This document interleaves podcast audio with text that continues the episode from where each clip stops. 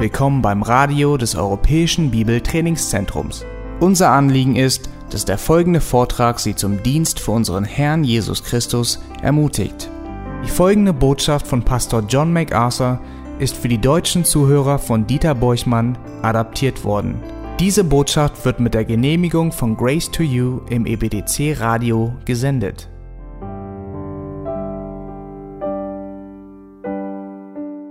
Heute Morgen schließen wir unsere Predigtserie über die erfüllte Familie ab, indem wir über den wichtigsten Bestandteil für die Familie nachdenken. Was wird benötigt, um eine Ehe zusammenzuhalten oder die Eintracht, die Einmütigkeit, die Einheit in einer Familie zu behalten und zu bewahren? Was ist es, das für den Erfolg in einer Ehe und Familie unverzichtbar ist? Was ist am allerwichtigsten, um Beziehungen langfristig aufrechtzuerhalten? Und die Antwort ist Vergebung. Vergebung. Warum sage ich das? Nun erstens, weil es egal ist, mit wem ihr verheiratet seid. Er oder sie wird euch enttäuschen. Wird euch kränken, wird euch missverstehen und falsch deuten, was ihr mit euren Taten meint. Auch ihr werdet euren Ehepartner enttäuschen und euch gegen ihn versündigen. Das trifft auf jede Beziehung zu, weil wir sündhafte und gefallene Geschöpfe sind. Und was uns letztlich davor schützt, dass Beziehungen zerstört werden und dass Beziehungen auseinanderfallen, ist Vergebung. Vergebung. In Sprüche 19, Vers 11 heißt es sogar, dass es in einem, einem Menschen eine Ehre ist, Vergehung zu übersehen. Ein Mensch ist niemals erhabener oder edler, als wenn er vergibt.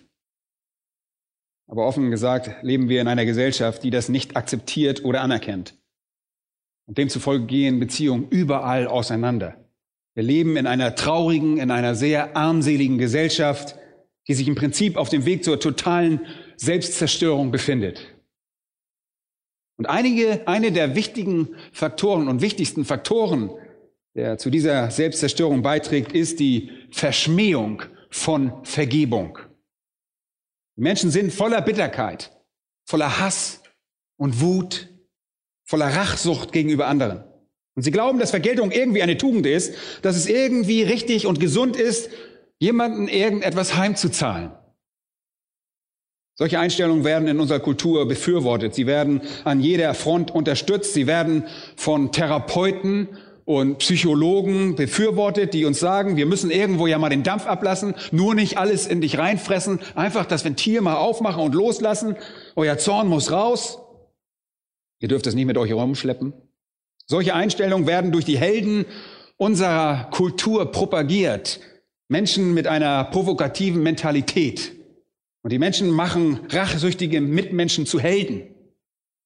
Und sie machen die Rachsüchtigen, die Dirty Harrys ja, von Clint Eastwood oder die Rambos, die Terminators oder wie auch immer sie ihr nennen wollt, zu Helden. Diese Art von Menschen, denen es Freude macht, aus Rache zu töten, die werden zu Helden gemacht. Es gibt Menschen in unserer Gesellschaft, die herumgehen und Menschen töten, weil sie das Gefühl haben, sie wurden durch kulturelle Ungerechtigkeit irgendwie misshandelt oder missbraucht und sie suchen die Genugtuung durch willkürliche Hinrichtung. Und die schlimmsten Fälle sind natürlich jene Rachefeldzüge, in denen sie Leben nehmen, ohne Zweifel. An nächster Stelle steht dort eine Vielzahl von gerichtlichen Klagen. Leute verklagen sich für alles Mögliche. Menschen suchen Vergeltung auf jede erdenkliche Art und Weise. Anwälte haben heute genug zu tun, nur um mit dieser Flut von Klagen überhaupt Schritt halten zu können.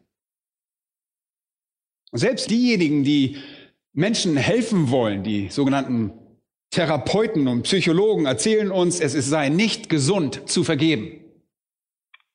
In ihrem beliebten Buch Vergiftete Kindheit, elterliche Macht und ihre Folgen präsentiert eine gewisse Susan Forward die vorherrschende Einstellung unserer Kultur zur Vergebung. Es gibt ein Kapitel in diesem Buch, das heißt, Sie müssen nicht vergeben. Sie müssen nicht vergeben. Sie sagt, wir sollten die Schuld für unsere gegenwärtigen Probleme auf unsere Eltern schieben, Denn da allein gehört sie hin. Und sie haben uns vergiftet und wir alle haben toxische, wir haben alle giftige Eltern gehabt und deshalb müssen wir sie dort hinschieben. Der Schlachtruf und die Grundhaltung ist bereits seit einigen Jahren, ich bin ein Opfer. Es ist nicht meine Schuld, ich bin nicht dafür verantwortlich. Die Schuld für alles Mögliche wird auf andere abgewälzt und bei ihnen gelassen, bis die Rache sich erschöpft hat. Es gibt keinen wahren Raum für Vergebung. Und es wird sogar behauptet, dass Vergebung ungesund sei. Vergebung ist ungesund. Sie sei irgendwie schwächlich oder feige. Wir wurden alle unterdrückt, missbraucht und ungerecht behandelt und wir werden ganz gewiss niemanden vergeben. Das ist die Mentalität. Aber der Preis der Vergeltung, ihr Lieben, ist extrem hoch. Der Preis der Unversöhnlichkeit ist sehr, sehr heftig. Und ich möchte euch nur ein paar Dinge nennen, die Unversöhnlichkeit bewirkt. Und das ist noch die Einleitung bei euch. Erstens hält Unversöhnlichkeit Menschen in der Vergangenheit gefangen. Und was meine ich damit? Solange ihr nicht bereit seid, Sündern für ihre Taten zu vergeben, seid ihr an beide gekettet. An den Sünder und an die Tat. Solange ihr nicht bereit seid, dem Sünder und die Sünde zu vergeben, haltet ihr sie am Leben. Der Schmerz ist da und ihr stochert an einer offenen Wunde herum und diese Wunde kann wirklich nicht heilen. Wenn ihr nicht vergebt, verurteilt ihr euch selbst dazu, euch euer ganzes Leben lang so schlecht zu fühlen, wie in der Vergangenheit, als die Sünde gegen euch begangen wurde. Und damit ist kein Ende in Sicht. Und ihr entscheidet euch, Hass zu lieben und während eures ganzen Lebens Hass zu kultivieren. Leute, Unversöhnlichkeit hält euch im Schmerz eurer Vergangenheit gefangen. Zweitens ruft Unversöhnlichkeit zwangsweise tiefe Verbitterung hervor und bewirkt im Herzen des Menschen einen, gibt zwar nicht einen ansteckenden Krebs, solche Bitterkeit ist bösartig, sie ist verheerend.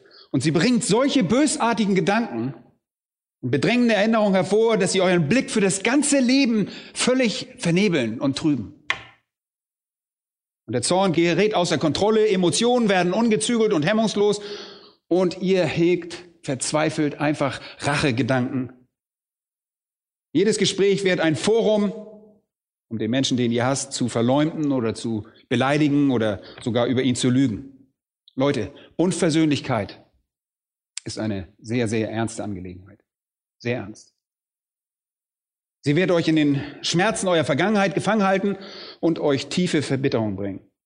Auf der anderen Seite bringt Vergebung völlige Freiheit von der Vergangenheit und Freiheit von Verbitterung in der Gegenwart. In der Bibel findet ihr sehr viel über Vergebung. Die Bibel enthält Dutzende von Wortbildern, Metaphern über oder zur Vergebung. Zu vergeben bedeutet, den Schlüssel im Schloss umzudrehen, die Zellentür zu öffnen und den Gefangenen herauszulassen. Das ist eine Metapher. Zu vergeben bedeutet, in Großbuchstaben über eine Schuld nichts geschuldet zu schreiben. Die Bibel sagt, Vergebung bedeutet, in einem Gerichtssaal den Hammer niedergehen zu lassen und nicht schuldig zu verkünden. Zu vergeben bedeutet, einen Pfeil so hoch zu schießen und so weit zu schießen, dass er nie wieder gefunden werden kann. Zu vergeben bedeutet, den Anker zu lichten und das Schiff freizusetzen, damit es wegsegeln kann. Zu vergeben bedeutet, einen verurteilten Verbrecher uneingeschränkt, uneingeschränkt zu begnadigen. Zu vergeben bedeutet den Würgegriff an einem Gegner im Ringkampf zu lösen. All das sind Wortbilder. Zu vergeben bedeutet, einen Tontopf in tausend Teile zu zerschmettern, so dass er nie wieder zusammengefügt werden kann. Und das sind nur einige dieser Metaphern, die die Bibel über die Vergebung verwendet. Vergebung ist eine wirklich wunderbare, eine tugendhafte, befreiende, liebevolle Einstellung und Handlung. Leute, es ist wirklich einleuchtend zu vergeben. Es ist gesund, es ist förderlich, es ist befreiend, es ist vernünftig Es baut Spannung ab, es bringt Frieden, es ruft Liebe hervor und ich betone es nochmal, es zeigt den Menschen von seiner besten Seite. Es ist seine Ehre, ein Begehen zu übersehen. Und ich sage noch etwas.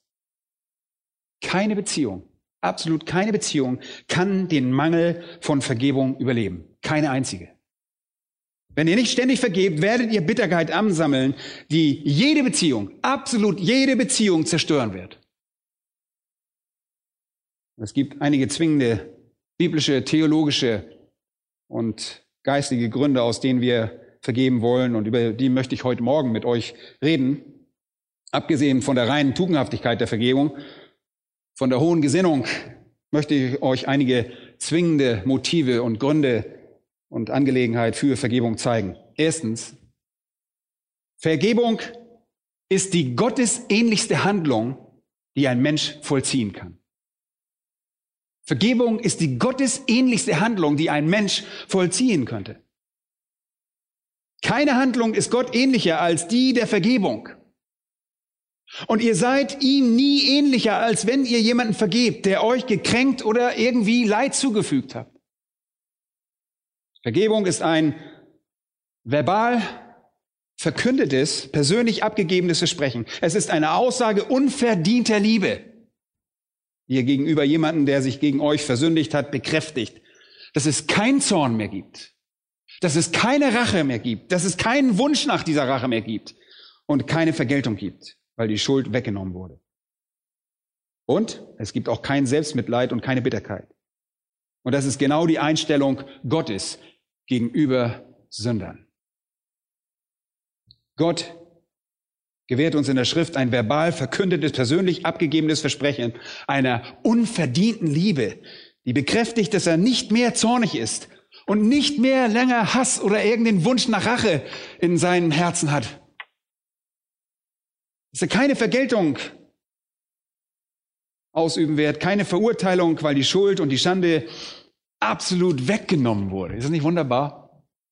Das ist die Einstellung Gottes gegenüber jenen, die ihren Glauben in ihn gesetzt haben.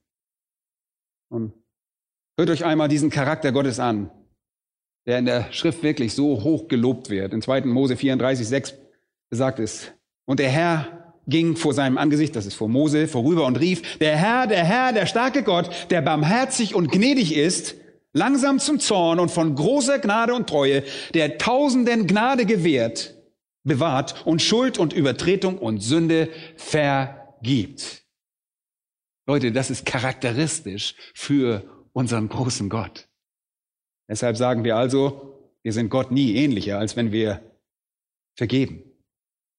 Psalm 32, lesen wir wohl dem, dessen Übertretung vergeben, dessen Sünde zugedeckt ist, wohl dem Menschen, dem der Herr keine Schuld anrechnet. Das sehen wir auch im Psalm 85 und auch im Psalm 130 und an so vielen anderen Stellen in der Schrift lesen wir von Gottes Vergebung. Er gedenkt unserer Sünden nicht mehr. Das ist die gute Nachricht. Er begräbt sie in der Tiefe des Meeres, er nimmt sie weit weg, so weit wie der Osten vom Westen ist und entfernt sie einfach aus unserem Leben. Und wenn ihr den Inbegriff des Zeugnisses für Gottes Vergebung sucht, wo müssen wir denn hingehen? Dann gehen wir einfach zu der Geschichte in Lukas Kapitel 15. Erinnert ihr euch noch? Dieser Sohn ähnelte vielen Söhnen. Er war habgierig und versessen darauf, das nicht selbst verdiente Vermögen in die Hände zu bekommen, menschlich töricht in der Art und Weise, wie er es ausgab. Er verachtete und hasste seinen Vater sogar und er zog aus und lebte unter Menschen, die ihn ausnutzten und ihn dem Elend seiner Sünde, seiner eigenen Sünde überließen. Und als ihm das Geld ausging, wisst wie die Geschichte ging, kam er langsam wieder zur Vernunft, während er die Schweine fütterte und mit den Schweinen zusammen sein Lunch einnahm. Und seine Erfahrung im Schweinestall war gewissermaßen ein Spiegelbild seines ganzen Lebens. Eines Tages wachte er auf und sagte, Mensch, die Tageslöhner meines Vaters leben viel besser als ich. Und er sagte, ich werde aufstehen und zu meinem Vater gehen. Und er erwartete nicht wirklich Vergebung. Er wollte ihm eigentlich nur sagen, was für ein Rumtreiber er gewesen war und seinen Vater fragen, ob er nicht irgendwie nur als Sklave bei ihm sein könnte. Und er wollte ihn nicht darum bitten, sein Sohn zu sein. Und er ging davon aus, dass er sich dann das alles schon verscherzt hatte durch das, was er getan hatte. Er wollte lediglich ein Dach über dem Kopf und Essen, das ein bisschen besser ist als das bei den Schweinen. Und deshalb macht er sich auf, auf den Rückweg. Und ihr erinnert euch sicherlich an die Geschichte. Und wir haben darüber eine, eine sehr schöne Predigtserie auf dem Internet. Ihr könnt sie euch runterladen. Jesus benutzt diese Geschichte, um uns zu lehren, wie wir vergeben sollen. Leute, wir sollen nicht einmal warten, bis der Sünder zu euch kommt. Schon wenn ihr ihn von in weiter Entfernung seht, lauft ihr ihm entgegen. Und wenn er anfängt, sich zu entschuldigen, dann bringt ihr ihn mit einer Umarmung und einem Kuss zum Schweigen, so wie in dieser Geschichte.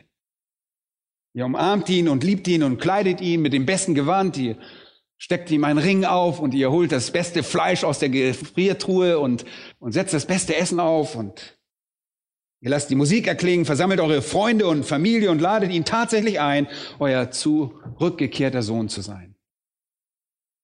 So vergibt Gott. Wirklich großzügig und sehr prunkvoll. Der Herr warnt uns auch, dass ein derartiges Verhalten stark missverstanden werden kann und absolut, absolut auch nicht gewürdigt werden wird, sogar in der eigenen Familie oder von der eigenen Familie. Und ihr erinnert euch an den Sohn, der nicht bereit war, diese ganze Sache so richtig anzuerkennen, der nicht weggelaufen war, der zu Hause geblieben war, ihr erinnert euch, er schmollte. Und er nannte seinen Vater einfach nur einen Narren. Diesen Sohn wieder annahm, statt ihn zu dem Schweinestall wieder zurückzuschicken, den er sich selbst geschaffen hatte. Aber der versöhnliche Vater kann nur sagen, dass er den Sohn liebt und immer lieben wird. Obwohl der Sohn schwere Vergehen gegen ihn begangen hat, wird er ihn voll und ganz vergeben aus reiner Freude über die Versöhnung, über die Wiedervereinigung. Als Jesus am Kreuz hängt, sagt er, Vater, vergib ihm, denn sie wissen nicht, was sie tun. Stephanus, der Gott so ähnlich war, sagte, als er zu Tode gesteinigt wurde, Herr, rechne ihm diese Sünde nicht zu. Von einem gewissen Sir Thomas Morris, der Lordkanzler von England war, wird berichtet, nachdem er in Westminster vor Gericht gestanden hatte und ohne Grund zum Tode verurteilt war. Zu seinen Richtern, als er vor ihnen stand, sagte er, Zitat, so wie der Apostel Paulus die Kleider derjenigen hielt, die Stephanus zu Tode steinigten, und sie jetzt beide Heilige im Himmel sind und für immer Freunde sein werden, so werde ich wahrlich darauf vertrauen und aus ganzem Herzen dafür beten, dass obwohl eure Lordschaften hier auf Erden jetzt Richter in meiner Verurteilung gewesen sind, wir dennoch hernach fröhlich einander in Ewigkeit währendem Heil im Himmel begegnen mögen. Zitat Ende. Wow. Das ist Gottes ähnlich, wenn ihr solch eine versöhnliche Einstellung gegenüber euren eigenen Henkern habt. Gott wurde offen, unverhohlen und ungerecht gekränkt gelästert und entehrt und dennoch vergibt er uns. Sehnsüchtig und begierig vergibt er uns. Einfach aufgrund der reinen Freude und Herrlichkeit der Versöhnung. Das ist was Schönes. Und das ist übrigens der Hauptgrund von Paulus in Epheser 4, 32. Er sagt, seid aber gegeneinander freundlich und barmherzig und vergebt einander, gleich wie auch Gott euch vergeben hat in Christus. Epheser 5, 1 heißt es, werdet nun Gottes Nachahmer. Wenn ihr vergebt, ahmt ihr Gott nach. Leute, das ist ein Aufruf zur Gottesähnlichkeit, dafür ein versöhnlicher Mensch zu sein. Leute, es ist schwierig, eine Beziehung zu zerstören, wenn man ständig jede Kränkung vergibt. Und in Kolosser 3, Vers 13 sagt Paulus, ertragt einander und vergibt einander, wenn einer gegen den anderen zu klagen hat, gleich wie Christus euch vergeben hat, so auch ihr. Es ist Gottes ähnlich zu vergeben. Und ihr erinnert euch vielleicht an die vertrauten Worte unseres Herrn Jesus Christus im Matthäus-Evangelium, in der Bergpredigt, Kapitel 5 und dort die Verse 44 und 45. Da heißt es, ich aber sage euch, liebt eure Feinde, segnet, die euch fluchen, tut wohl denen, die euch hassen und bittet für die, welche euch beleidigen und verfolgen, damit ihr Söhne eures Vaters im Himmel seid. Er vergibt und wenn ihr vergebt, seid ihr wie Gott. Meine Lieben, ihr steuert in eurer Ehe auf eine große Katastrophe zu, wenn ihr ständig Feindseligkeit wegen Kränkung anhäuft, wenn ihr es zulasst, dass diese Bitterkeit sich entwickelt. Aber wann es, wenn immer es eine Kränkung und sofortige Vergebung gibt, verschwindet diese.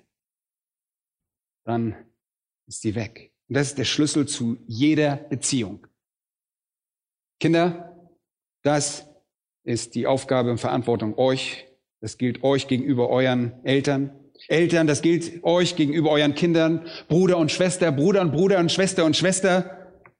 Das ist dieselbe Situation. Vergebung ist der Schlüssel. Und das ist wie Gott. Praktiziert also diese gottesähnliche Tugend der Vergebung. Zweitens, wenn ihr über die Motive für Vergebung nachdenkt, ist es nicht nur Mord, der im sechsten Gebot verboten wird. Es ist nicht nur Mord, der im sechsten äh, Gebot untersagt wird. Das sechste Gebot, du sollst nicht töten, beinhaltet viel mehr als das. Es beinhaltet mehr als nur den Gedanken an Mord. Und woher weiß ich das? Weil Jesus das sehr deutlich macht, auch in Kapitel 5 im Matthäus-Evangelium. Hört euch da einmal die Verse 21 und 22 an. Da sagt er, ihr habt gehört, dass zu den Alten gesagt ist, du sollst nicht töten. Das war das Gebot. Wer aber tötet, der wird dem Gericht verfallen sein. Mit anderen Worten, wenn ihr Mord begeht, habt ihr ein Verbrechen begangen und untersteht dem Urteilsspruch, den das Gericht über euch verhängt. Weiter steht da. Ich aber sage euch, jeder, der seinem Bruder ohne Ursache zürnt, wird dem Gericht verfallen sein. Mit anderen Worten, es geht nicht nur darum, dass Gott sagt, du sollst nicht töten, sondern hier wird impliziert, dass es das Motiv oder die Einstellung ist, die dazu führt, nämlich Hass. Es ist Hass. Jesus sagt quasi, ich sage euch, seid nicht einmal zornig mit eurem Bruder. Sagt nicht einmal Raka zu eurem Bruder. Sagt nicht einmal du nah. Und Raka war irgendeine Art von Beiname. Wir verfügen heute über eine Reihe von derartigen Flüchen, die wir über Menschen auferlegen wenn wir wütend sind. Raka war einer dieser Flüche aus der Antike. Duna war ein anderer. Und Jesus sagte effektiv, wenn ich mich auf das Gebot, du sollst nicht töten, beziehe, beziehe ich mich auf all das, auf all das beziehe ich mich. Zorn, Wut, Boshaftigkeit, mangelnde Vergebung, Rachegelüste, Vergeltung, all das ist im sechsten Gebot eingeschlossen. Und ich sage es noch einmal, das sechste Gebot verbietet nicht nur Mord, sondern allen Zorn, alle Wut, alle Boshaftigkeit, alle bösen Absichten, alle Bitterkeit, all das. Die Rabbiner und Schriftgelehrten der Antike, die Erfinder der jüdischen Tradition, sagten einmal, töte nicht, töte nicht. Und das ist das Gebot aus 2. Mose 2013. Und dennoch waren sie voller Hass. Sie waren voller Hass und Abscheulichkeit, voller Verbitterung gegeneinander. Und Jesus sagt, wer auf seinen Bruder zornig ist, verdient es, vor das Gericht gezerrt zu werden. 1. Johannes 3, Vers 15 drückt das Johannes sehr deutlich aus. Er sagt, jeder, der seinen Bruder hasst, ist ein Mörder. Ein Mörder. Und von Zeit zu Zeit hören wir über Mord in einer Ehe, über eine Frau, ihren Mann tötet oder einen Mann, der seine Frau tötet und sie hinrichten lässt oder irgendeinen angeblichen Unfall tot fabriziert. Und das geschieht heute wahrscheinlich häufiger als in der Vergangenheit, weil dieser Hass ungezügelt ist und von unserer Kultur so gefördert wird und angefacht wird. Aber es ist nicht nur das, was von Gott verachtet wird. Leute, es ist die Einstellung des Hasses. Es ist eine Einstellung, die besagt, ich würde ihn nicht töten, aber ich werde ihn gewiss verlassen. Es ist die Einstellung, die besagt, ich würde ihn nicht töten, aber ich wünschte, er wäre tot. Seht ihr, Jesus sagte, selbst wenn ihr zornig seid, wenn ihr jemanden verflucht oder einen Narren nennt, seid ihr im Herzen wirklich ein Mörder. Und als Jesus das sagte, fegte er alle Selbstgerechtigkeit weg und legte das menschliche Herz bloß. Raka war ein verleumderischer Ausdruck, ein weit verbreiteter Beiname ohne eines modernen Äquivalent. Wir wissen nicht genau, was es bedeutet. Es scheint jedoch, als ob dieser Beiname irgendwie harte Konsonanten verwendete. Es war ein Ausdruck der Beleidigung, der Verhöhnung, der arroganten Verachtung und des Hasses. Und Duna bedeutete jemanden als gottlos zu bezeichnen, ihn zu verfluchen, zu sagen, er sei schuldig genug, um in die Hölle zu kommen. Das bedeutete das. Das ist die Art von Einstellung, die im sechsten Gebot wirklich gemeint ist. Wenn ihr die entsprechende Person betrachtet und sie hasst und ihr grollt oder gegen sie diese angestaute Feindseligkeit hegt und ihr diese Dinge in eurem Herzen spürt und duldet, dann seid ihr so schlimm wie ein Mörder. Jesus sagte, liebt eure Feinde wie euch selbst. Und ihr müsst denjenigen, dem ihr nicht bereit seid zu vergeben, als Schöpfung Gottes ansehen. Liebt und vergebt jener Person einfach für die Dinge Gottes, die in dieser Person sind. Wenn diese Person ein Christ ist, trägt er das moralische Abbild Gottes in sich. Wenn er das nicht ist, trägt er immer noch das natürliche Abbild Gottes in sich. Und deshalb seht einfach das Abbild Gottes in dieser Person. Haltet nach dem Ausschau, was edel ist, egal wie schwer das ist, manchmal einer Person das zu finden. Wenn ihr auf jemanden zornig seid, bekennt es als Bosheit. Leute, und wenn ihr Rachegelüste gegen jemanden verspürt, bekennt das als Sünde. Erkennt an, dass eure nicht gewährte Vergebung sündhaft ist und dass sie egoistisch ist. Erkennt an, dass ihr in eurem Egoismus, dass ihr diesen Egoismus ablegen müsst, weil es genau diese unangemessene Liebe für euch selbst ist, die euch die Fehler anderer, die euch kränken, in schlimmeren Licht sehen lässt. Versteht ihr das? Es nochmal. Der Grund dafür, dass ihr so sauer wegen etwas seid, was euch jemand angetan hat, ist, dass ihr eine überhöhte Meinung von euch selbst habt. Das haben wir so oft in unserem Leben. Was ihr wirklich verdient, ist was? Die Hölle. Wir alle verdienen die Hölle. Und alles andere ist einfach ein Privileg. Und deshalb seid demütig und einsichtig genug und versteht, dass keine Sünde gegen euch des Hasses würdig ist, weil ihr euch selbst als nichts betrachtet. Leute, das ist genau das Gegenteil von der Selbstachtung, die heute so propagiert wird. Der Kult der Selbstachtung dagegen, der nährt einfach dieses ganze Monster, indem er ihm die Genehmigung gibt, sich selbst besser als andere zu betrachten, so dass alles, was irgendwie gegen sie gerichtet ist, egal in welcher Form, egal wie trivial oder minimal, Anlass für großen Ärger und eine gerechtfertigte Kränkung ist. Leute, setzt eurem Egoismus ein Ende.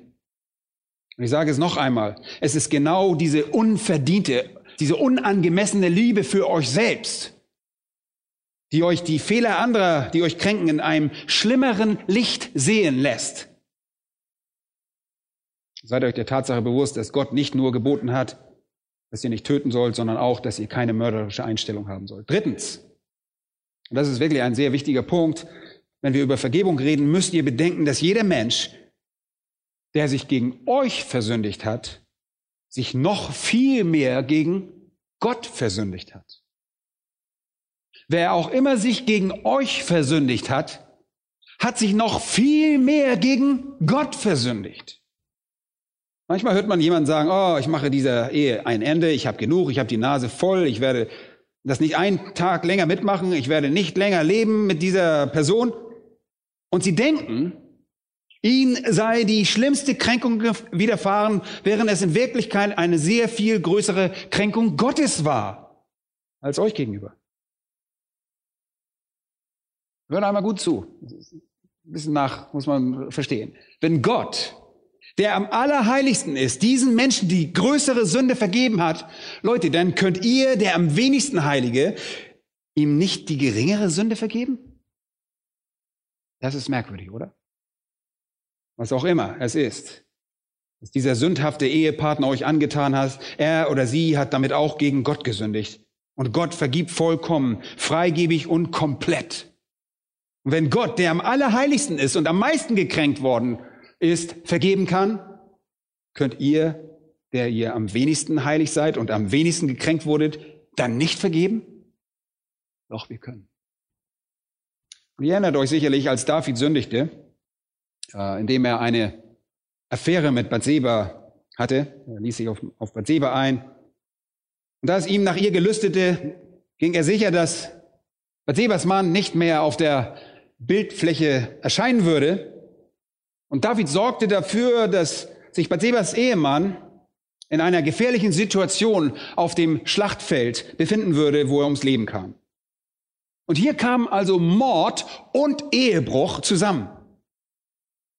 Und ihr erinnert euch sicherlich daran, Als David dann im Psalm 51 schreibt und seine Buße vor Gott zum Ausdruck bringt, sagt er, was sagt er? An dir allein habe ich gesündigt. Ist das nicht bemerkenswert? An dir allein habe ich gesündigt. Er hatte die richtige Perspektive. Ja, er hatte sich gegen, natürlich auch gegen Bathseba und Uriah versündigt. Er hatte sich gegen seine ganze Familie, sogar das ganze Volk versündigt. Er hatte sich gegen seine eigenen Freunde versündigt, aber mehr als alles andere hat er sich durch diese schreckliche Bosheit gegen Gott versündigt. Das ist die richtige Perspektive. Und im Psalm 41, Vers 5 sagt er, heile meine Seele, denn ich habe gegen dich gesündigt.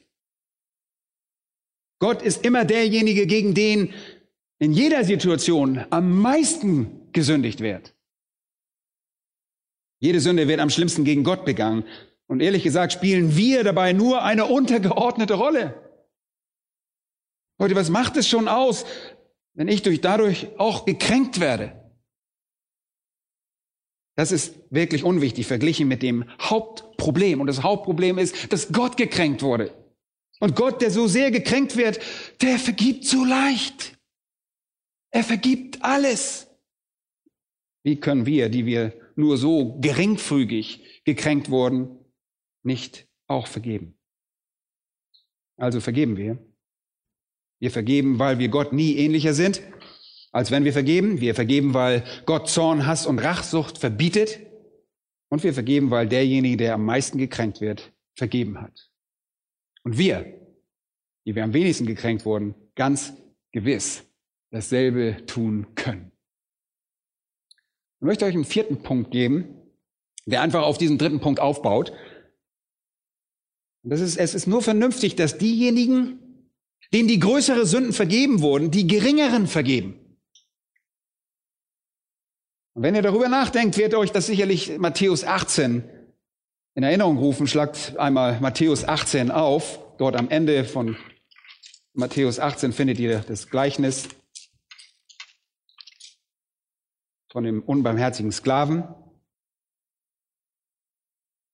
Und ich möchte euch da an etwas erinnern, an das wir uns ab und zu erinnern müssen. Und das ist die Tatsache, dass wir ohne Errettung die ewige Hölle verdienen, weil wir Gottes Feinde waren.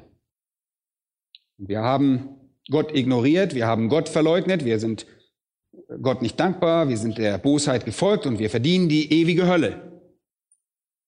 Aber Gott in seiner Barmherzigkeit vergibt uns unsere verdammenswerten Bosheiten.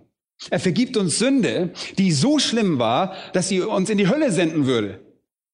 Dort für immer zu leiden, ohne dass wir je diese Sünden tilgen könnten. Und das ist genau das, was wir hier sehen in diesem Gleichnis. Aber jemand könnte denken, und 50.000 Jahre in der Hölle sollten genug sein, um für meine Sünden zu bezahlen. Oder jemand könnte sagen, naja, okay, 50 Millionen Jahre in der Hölle, das ist für mich schon angemessen, aber das sollte genug sein, um für meine Sünden zu bezahlen. Aber die Antwort lautet, die Ewigkeit wäre nicht genug, um für die Sünde zu zahlen. Ihr werdet dort für immer leiden. So schwerwiegend ist das Verbrechen, das jeder von uns begangen hat. Jeder. Wir haben in unserem Land Verbrechen und verschiedene Strafen. Bei geringfügigen Vergehen erhält man vielleicht eine Geldstrafe und bei einem Bagatelldelikt kommt man vielleicht für sechs Monate plus ins Gefängnis oder bei bewaffneten Raubüberfall könnte man vielleicht bis fünf Jahre oder mehr ins Gefängnis kommen. Bei vorsätzlichem Mord bekommt er vielleicht lebenslange Freiheitsstrafe und das bedeutet bei uns in Deutschland 15 Jahre mindestens. Und dann kann es sein, dass man wieder draußen ist. Und das betrachten wir als schweres Verbrechen. Aber welche Art von Verbrechen muss durch eine ewige Strafe bezahlt werden? Die Sünde, die wir begangen haben. Leute, das ist eine erschütternde Sache. Egal wie wir uns selbst einschätzen, jeder von uns, der nicht in Christus ist, dem nicht von Gott vergeben wurde, hat sich so sehr gegen Gott versündigt, dass er das mit einer ewigen Strafe bezahlen muss. So schwer ist unsere Bosheit. Leute, so schwer. Und man kann wirklich die Schwere anhand der dazugehörigen Strafe erkennen. Ja, wenn ich sechs Monate in den Knast gehe oder vielleicht eine Geldsprache, kann man sagen, naja, das war ja eine Kleinigkeit, was du da wohl gemacht hast. Hast wohl was mitgehen lassen da aus dem Laden oder so. Aber wisst ihr was? Hier ist es eine ewige Strafe in der Hölle. Und als ihr zu Christus kamt und Vergebung empfangen habt, war das keine kleine Sache. Leute, das war keine kleine Sache. Es war nicht, als hätte der Richter gesagt, nur du verdienst sechs Monate Knast, aber aufgrund mildernder Umstände lasse ich dich schon ein bisschen eher raus. Oder ich kann dein Strafmaß herabsetzen, ich würde dich auf Bewährung, werde die Strafe zur Bewährung aussetzen. Es war nicht, als hätte der Richter gesagt, nun, du verdienst wirklich 15 Jahre lebenslänglich, aber naja, du hast, das ist deine erste Tat und ich werde dich auf Bewährung freilassen und dich in irgendeiner Art von einem Übergangsheim unterbringen. So war das ganz und gar nicht. Es war nicht so, als ob ihr eine lebenslange Gefängnisstrafe verdient hättet und aufgrund irgendwelcher mildernden Umstände, wegen Krankheit oder was auch immer, aus einem anderen Grund der Obhut eurer Familie übergeben wurde, bis ihr sterbt. So war das nicht. Leute, ihr hattet eine gewaltige Schuld, die ihr durch eine Ewigkeit des Leidens nicht hättet abbezahlen können. So groß ist unsere Schuld. Und Gott hat diese Schuld in einem einzigen Moment vergeben. Komplett. Das ist die Groß Großherzigkeit der Vergebung Gottes. Ihr müsst euch also wieder das in Erinnerung rufen, was euch in Christus vergeben wurde. Und jetzt zurück zu dem vierten Punkt. Leute, es ist vernünftig anzunehmen, dass diejenigen, denen die größeren Sünden vergeben wurden, in der Lage sein sollten, die geringeren Sünden zu vergeben, oder? Jemand hat euch gekränkt? Oh, wirklich? Ist das, ist das schlimm? Jemand hat euch gekränkt. Euer Ehemann hat euch gekränkt. Oder eure Ehefrau hat euch verletzt. Wisst ihr was? Ich weiß, dass es da schreckliche Dinge gibt. Aber gemessen und verglichen an dem, was wir getan haben gegenüber Gott, ist es nichts. Ist es nichts. Oh, es hat mich, meine Frau hat mich so gekränkt. Ich kann nicht vergeben. Nein, es geht nicht. Ach so. Also werdet ihr verbittert sein und eine rachsüchtige und hasserfüllte, nachtragende Einstellung haben und es diesen Leuten heimzahlen für das, was sie euch angetan haben? Und ihr wollt Christen sein? Leute, das ist keine Christusähnliche Haltung. Und ihr wollt dafür sorgen, dass euer Ehepartner euren Zorn über das, was er euch angetan hat, zu spüren bekommt, oder? Ihr, die ihr von Gott, vor Gott gestanden habt, beladen mit Sünde, die einst eine Ewigkeit der Schmerzen nicht eliminieren könnte, ihr im Bruchteil einer Sekunde Vergeben, erfahr, Vergebung erfahren habt, ihr werdet diese triviale Kränkung jemand anders vorhalten? Irgendwas stimmt da nicht. Genau das ist der Punkt am Ende des Gleichnisses von Matthäus 18. Manche Menschen werden vor den König gebracht. Sie schulden ihm so viel, wie sie nie im Leben es zurückzahlen könnten. Und er vergibt ihnen. Einen dieser Typen werden seine enorm unzahlbaren Schulden, und das ist das Bild der ewigen Strafe und e-, unserer Last der Sünde, erlassen.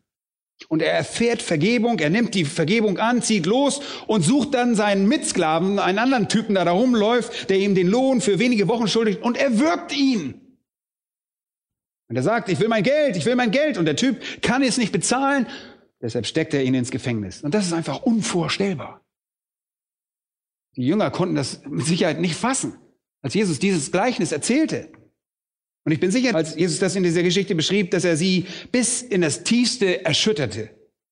Dass jemand so viel vergeben werden könnte und er sich dann umdrehen und einem anderen so wenig nicht vergeben könnte.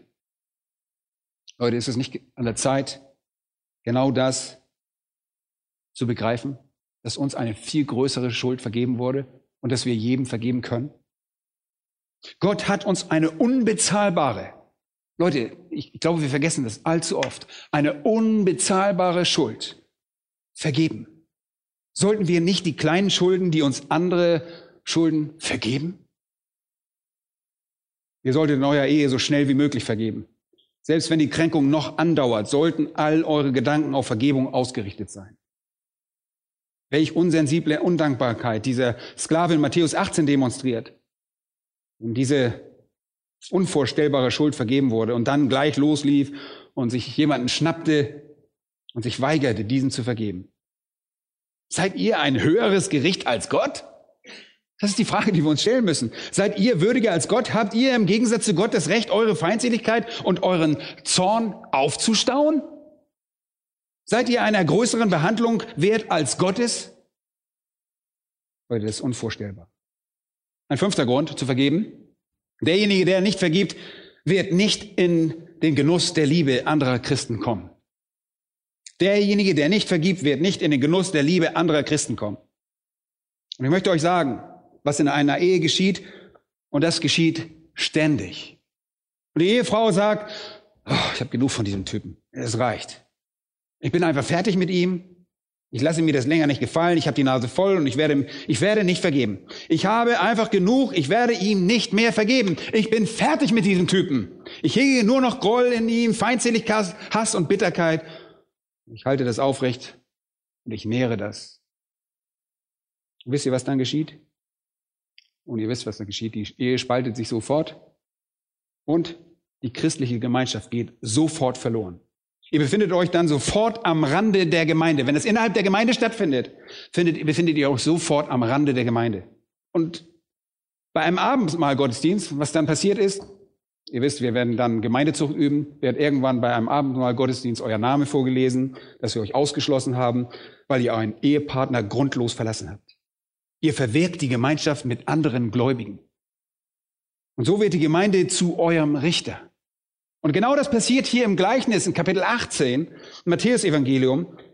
Betrachtet einmal Vers 31, wo der Sklave versucht, sein Geld von diesem Typen zu bekommen, der ihm eigentlich nur eine, einige Monate Lohn schuldig war. Und er wirft ihn ins Gefängnis. Und Vers 31 heißt es, als aber seine Mitsklaven sahen, was geschehen war, wurden sie sehr betrübt, kamen und berichteten ihrem Herrn den ganzen Vorfall. Wisst ihr was? Sie konnten nicht glauben dass der Sklave das tun würde. Sie konnten solche Unversöhnlichkeit nicht glauben. Und es verblüffte sie. Und wohin ging sie? Sie ging direkt zum König. Sie ging direkt zum Herrn. Wisst ihr, was geschieht? Wenn ihr nicht vergebt, verwirkt ihr die Gemeinschaft. Und die Gemeinschaft wendet sich an den Himmel, wendet sich an den Herrn, um euch auszuliefern. Und ihr schneidet euch selbst von der Gemeinschaft ab. Ihr habt euch vom Leib distanziert. Ihr seid Sauerteig, ihr seid sündhaft, ihr seid ein schlechter Einfluss. Und die Gemeinde will euch nicht in der Nähe haben und sollte euch nicht mehr in der Nähe haben. Weil ihr euch so verhaltet. Und Entfremdung von anderem im Leben der Gemeinde führt nur noch zu mehr Sünde. Und es läuft folgendermaßen ab. Das heißt, ich habe die Nase voll, ich werde nicht mehr mit ihr zusammenleben, ich mache mich aus dem Staub, ich werde das nicht dulden, ich bin am Ende meiner Kräfte, ich gehe. Und dann geht ihr und die Gemeinde wendet sich an Gott und fleht ihn in eurem Namen an. Zucht wird ausgeübt, die Gemeinde lässt nicht locker. Wenn ihr keine Buße tut, das nächste, was dann geschieht, ist, dass ihr euch außerhalb der Gemeinschaft befindet. Und wem überlassen werdet? 1. Korinther Kapitel 5? Satan. Und als nächstes findet ihr euch plötzlich in einer Affäre wieder und in einer abwärts drehenden Spirale, einer ständigen, fortwährenden Abwärtsspirale. Entfremdung von anderen im Leben der Gemeinde, Leute, führt gewöhnlich zu schwerer Sünde. In Hebräer 10, 24 heißt es, wir müssen aufeinander Acht geben, um uns gegenseitig anzusporen. Ihr braucht das Leben und den Einfluss der Kinder Gottes. Und die Freunde verwandten sich gegen den unversöhnlichen Sklaven und sie lieferten ihn Gott aus. Sie beteten buchstäblich und sie übten Gemeindezucht. Sie überließen ihn dem Herrn, der ihn dann den Folterknechten übergab. Und das führt uns zum sechsten Punkt. Das Versagen zu vergeben resultiert in göttlicher Züchtigung. Das Versagen zu vergeben resultiert in göttlicher Züchtigung. Was geschieht oder geschah mit dem Sklaven? Vers 32. Da ruft der König oder Herr ihn herein. Da sagt er, du böser Sklave, jene ganze Schuld habe ich dir erlassen, weil du mich batest. Solltest denn nicht auch du dich über deinen Mitsklaven erbarmen, wie ich mich über dich erbarmt habe? Es ist unvorstellbar, dass er das nicht tat. Und voll Zorn übergab ihn sein Herr den Folterknechten, bis er alles bezahlt hätte, was er ihm schuldig war. Und so wird auch mein himmlischer Vater euch behandeln, wenn ihr nicht jeder sein Bruder von Herzen seine Verfehlung vergebt. Nun, was sagt er hier? Wenn ihr einander nicht vergebt, wird der Herr euch den Folterknechten übergeben. Was bedeutet das? Nun, das bedeutet in diesem Kontext Züchtigung, schwere Züchtigung. Und die Folterknechte, das könnte Stress, Entbehrung, äh, Krankheit, Schwierigkeiten. Jakobus 2, Vers 13 lesen wir, Denn das Gericht wird unbarmherziger gehen über den, der keine Barmherzigkeit geübt hat. Matthäus 5, Vers 7. Glückselig sind die Barmherzigen, denn sie werden Barmherzigkeit erlangen. Wenn ihr die Barmherzigkeit der Vergebung nicht erweist, wird Gott euch den Folterknechten übergeben. Was geschieht also? Ihr zerstört eure Ehe. Ihr habt eine Beziehung zur Gemeinde zerstört. Ihr seid in Bosheit hineingeschlittert und jetzt kommt göttliche Züchtigung. Ein siebter Grund für Vergebung. Demjenigen, der nicht vergibt, wird nicht vergeben werden. Und ihr seht, das hängt alles sehr eng miteinander zusammen. Demjenigen, der nicht vergibt, wird nicht vergeben werden. Geht einmal zu Matthäus 6. Und das passt zu unserer Aussage über dieses Gleichnis, dass der Herr euch züchtigen wird, wenn ihr nicht vergebt. Und hier ist eine Perspektive, die einen etwas anderen Aspekt betont. Demjenigen, der nicht vergibt, wird nicht vergeben werden. In Matthäus 6 predigt der Jesus in Vers 12 unter anderem Folgendes. Da sagt er, und vergib uns unsere Schulden oder andere Besetzung unsere Sünden, wie es in den Evangelien auch steht, wie auch wir vergeben unseren Schuldnern. Hier habt ihr eine eindeutige Aussage. Du vergibst uns, Gott, wie wir anderen vergeben haben. Okay? Geht einmal zu Vers 14 und 15. Denn wenn ihr den Menschen ihre Verfehlung vergebt, so wird euer himmlischer Vater euch auch vergeben. Wenn ihr aber den Menschen ihre Verfehlung nicht vergebt, so wird euch euer Vater eure Verfehlung auch nicht vergeben. Leute, das ist sehr schlagkräftig. Wenn ihr vergebt, wird euch vergeben.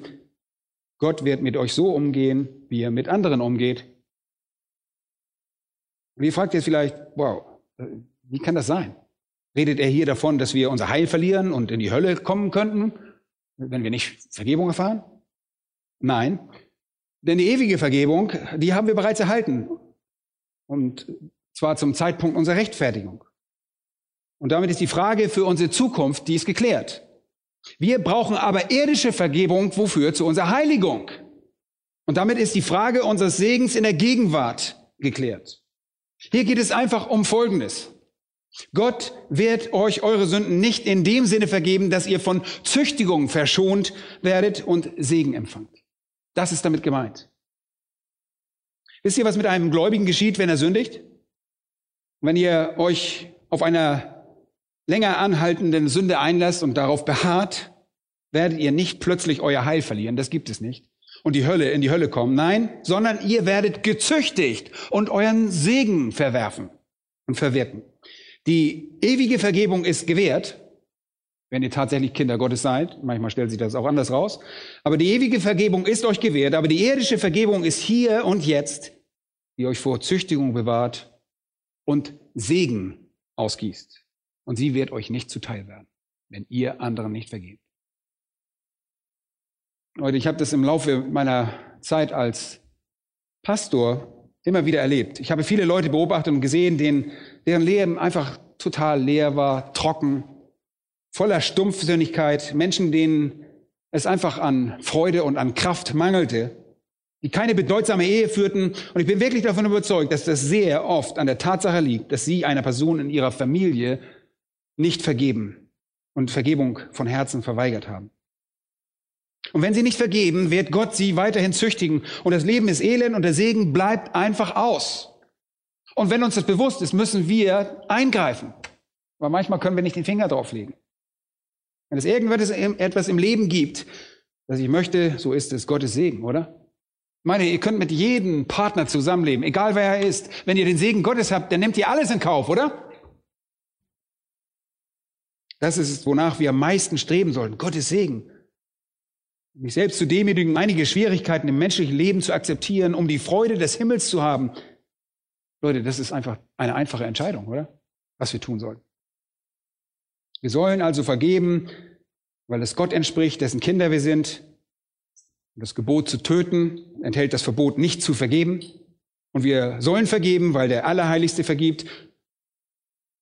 Leute, sollten wir da als die weniger Heiligen nicht auch vergeben? Und wir sollen vergeben, weil uns die größeren Sünden gegen Gott vergeben wurden. Sollten wir dann nicht die geringeren Sünden gegen uns vergeben? Und wir sollen vergeben, weil wir andernfalls die Gemeinschaft mit Gläubigen und die Liebe der Brüder verwirken und gezüchtigt werden. Und wenn wir nicht vergeben, wird Gott uns nicht vergeben. Achtens, wir sind durch mangelnde Vergebung nicht in der Lage, Gott anzubeten. Anbetung wird dann streng genommen sogar zur Heuchelei. Wieder einmal Matthäus 5, in den Versen 23 und 24 heißt es, wenn du deine Gabe zum Altar bringst und im jüdischen Kontext äh, dieses Evangeliums kommt ihr natürlich, um Gott anzubeten. Und da heißt es, wenn du deine Gabe zum Altar bringst und dich dort erinnerst, dass dein Bruder etwas gegen dich hat, so lass deine Gabe dort vor dem Altar und geh zuvor hin und versöhne dich mit deinem Bruder und dann komm. Und dann komm und opfere deine Gabe. Das ist sehr grundlegend. Komm nicht in die Nähe Gottes mit der Absicht, ihn anzubeten, wenn es eine unbereinigte Auseinandersetzung mit einem anderen Christen gibt. Vor der Anbetung muss es Versöhnung geben. Auch dann, wenn ihr keine Wut empfindet. Wenn er oder sie auf uns wütend ist, müssen wir frei in unserem Herzen vergeben und alles tun, was wir können, um Abhilfe zu schaffen. Und im Psalm 66, 18 heißt es, wenn es Unrecht in unserem Herzen gibt, wird der Herr uns nicht hören. Die Gebete prallen an der Decke ab. Wenn ihr also kommt, um Gott anzubeten, wird der Himmel nicht darauf reagieren, wenn es in eurem Herzen diese Probleme des Nichtvergebens gibt. Wenn ihr nicht vergebt, seid ihr nicht fit zur Anbetung Gottes. Leute, das ist schwerwiegend. Und neuntens, und dann noch ein Punkt danach, maßen wir uns Gottes Autorität an, wenn wir nicht vergeben. Wir maßen uns Gottes Autorität an, wenn wir nicht vergeben. Im Prinzip ist das der ultimative Ego-Trip. Wenn ihr nicht vergebt, dann erhebt ihr euch zu demjenigen, der das Schwert göttlicher Gerechtigkeit selbst schwingt und hält. Damit sagt ihr Gott, du magst bereit sein zu vergeben, aber ich bin es nicht. Und ihr reißt Gott das Schwert aus der Hand und entscheidet es selbst zu schwingen. Ihr übt selbst Rache. Leute, welch eine Kühnheit angesichts von Römer 12, wo er sagt, die Rache ist mein, ich will vergelten. Leute, das sollt ihr Gott überlassen. Ihr müsst nicht gnadenlos mit jemandem umgehen. Ihr müsst ihnen nicht heimzahlen, was sie eurer Meinung nach verdienen. Das ist nicht unsere Aufgabe. Wenn euer Feind hungrig ist, was sollt ihr tun? Ihn speisen, ihn speisen. Wenn er durstig ist, gebt ihm zu trinken und sammelt feurige Kohlen auf seinem Haupt, Kohlen der Überführung übrigens. Überwindet das Böse mit Guten und denkt daran, rächt euch nie selbst. Römer 12, 19. Lasst Raum für den Zorn Gottes, denn er, es steht geschrieben, mein ist die Rache, ich will vergelten, spricht der Herr. Gott, Leute, wird sich um diese Sache kümmern. Welch Kühnheit von euch, das Schwert an euch zu reißen. Oh, ich werde diesen Typen schon geben, was er verdient. Ich werde ihn leiden lassen. Ich werde der Richter sein. Gott ist zu langsam. Mensch, Gott ist einfach zu tolerant. Der soll jetzt handeln. Und wir verstehen diese Gefühle. Er ist zu ungerecht. Er ist zu gleichgültig. Oh, Gott ist viel zu schwach dafür. Er tut ja gar nichts. Gib mir das Schwert. Ich werde es tun. Leute, das ist im Grunde genommen eine gotteslästerliche Einstellung. Nur Gott allein kann sich der Sünde annehmen. Er hat das perfekte und wahre Verständnis der Sünde, nicht ihr. Ihr seid eingeschränkt. Er hat den höchsten Maßstab, nicht ihr. Er hat Autorität ohne Grenzen, eure existiert nicht einmal. Er ist unparteiisch, ihr seid es nicht. Er ist allwissend und ewig. Er sieht das Ende von Anfang an und ihr seid kurzsichtig und unwissend, könnt nicht mal für den Moment, über den Moment hinaussehen. Er ist weise und gut und handelt in perfekter Heiligkeit und ihr seid vor Wut blind. Jetzt sagt mir, Wer sollte das Schwert haben? Es gibt keinen Sinn, wenn ihr oder ich der Richter wären. Wir sind nicht dazu qualifiziert. Und wenn ihr das Schwert Gottes aus der Hand reißt und nicht vergebt, reißt ihr seine Autorität an sich. Der letzte Punkt, zehntens, und das ist ein sehr wichtiger Punkt, Sünden gegen euch sind Prüfung. Sünden gegen euch sind Prüfung. Hört mir gut zu. Was Gott tut, sind Prüfungen. Was macht er durch diese Prüfungen? Er macht euch vollkommen. Und ihr erinnert euch an Jakobus, meine Brüder, achtet es für lauter Freude, wenn ihr in mancherlei Anfechtung, in mancherlei Prüfungen fallt, weil ihr wisst, dass die Bewährung eures Glaubens standhaftes Ausharren bewirkt. In 1. Petrus 15 lesen wir, Er selbst möge euch, nachdem ihr eine kurze Zeit gelitten habt, völlig zubereiten. 2. Korinther 12 ist eine wunderbare Schriftstelle. Und hier spricht Paulus über seinen Pfahl im Fleisch, Vers 7, seinen Kummer, seine Beleidigung, seine Verfolgung und seine Schwierigkeiten. Und sa darum sagt er jetzt dann, darum habe ich Wohlgefallen an Schwachheiten, denn wenn ich schwach bin, dann bin ich, was? Stark. Seine Kraft wird in meiner Schwachheit vollkommen. Seine Gnade ist in meiner Schwachheit genügend. Ich möchte euch etwas sagen. Ihr denkt vielleicht, ihr hättet eine schwierige Ehe. Und ihr jungen Leute denkt, ihr steckt in einer schwierigen Lage mit euren komischen Eltern. Ihr denkt vielleicht, ihr hättet Konflikte zu Hause. Ich möchte euch Folgendes sagen. Eure Kränkung und die Sünden, die gegen euch begangen wurden, sind genau die Prüfungen, die Gott nutzen wird, um euch seinen Sohn gleichzumachen. Rennt nicht vor ihn weg. Lauft nicht weg. Kritik, Ungerechtigkeit, Kränkung, Verfolgung, Misshandlung dienen eurer geistlichen Reife. Lauf vor diesem Prozess nicht weg. Bleibt bei der Stange. Bleibt dran. Selbst wenn ihr euer ganzes Leben lang denkt, ihr hättet vielleicht jemand anders finden können, der euch glücklicher gemacht hätte, werden diese Prüfungen euch mehr wie Christus machen. Wenn ihr angemessen auf den Stress und all die Schwierigkeiten reagiert. Und das ist das edelste Ziel von allen. Sorgt euch nicht groß um eure persönlichen Verletzungen, sondern denkt viel mehr an eure persönliche Heiligkeit. Denkt daran, dass Gott in euren Prüfungen wirkt, um euch stark und heilig zu machen. Leute, dann kriegt das Ganze eine ganz, anderen, ganz andere Bedeutung. Was eine Beziehung letzten Endes zusammenhält, ist Vergebung.